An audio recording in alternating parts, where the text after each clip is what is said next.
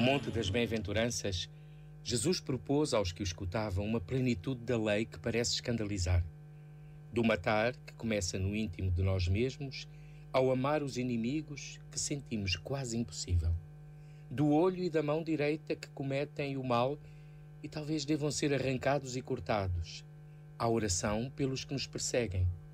Até onde quer ir o amor que a voz de Jesus há mais de dois mil anos nos pede para vivermos? Escutar quem sofre tem de estar em primeiro lugar, para prevenir e evitar as causas dos sofrimentos, para exercer uma justiça responsabilizante e reparadora, para procurar e salvar o que estava perdido. Este momento está disponível em podcast no site e na app da